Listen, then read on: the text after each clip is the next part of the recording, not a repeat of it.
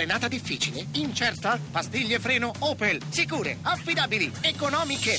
Oggi, sostituzione pastiglie originali Opel da 99 euro. Tutto incluso. Opel Service. Zero pensieri, solo vantaggi. RAI GR1 Gran Bretagna, elezioni politiche anticipate in giugno, obiettivo rafforzare la maggioranza durante le trattative sulla Brexit.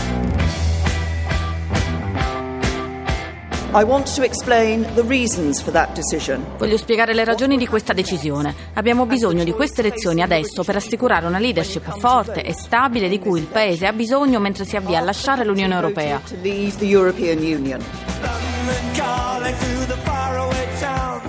Theresa May ha dunque l'opportunità di aumentare il vantaggio ottenendo una maggioranza di 100 seggi, ma le opposizioni promettono battaglia.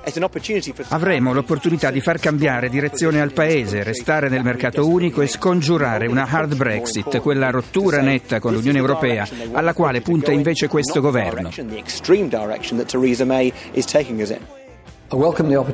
Siamo favorevoli a queste elezioni anticipate. Per noi laburisti è un'occasione per contrastare il governo e la sua fallimentare politica economica.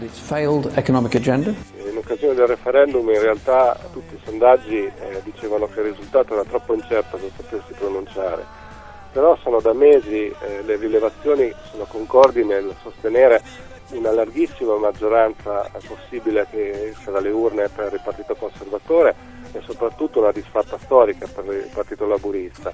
Certo, eh, un voto anticipato è sempre una scommessa,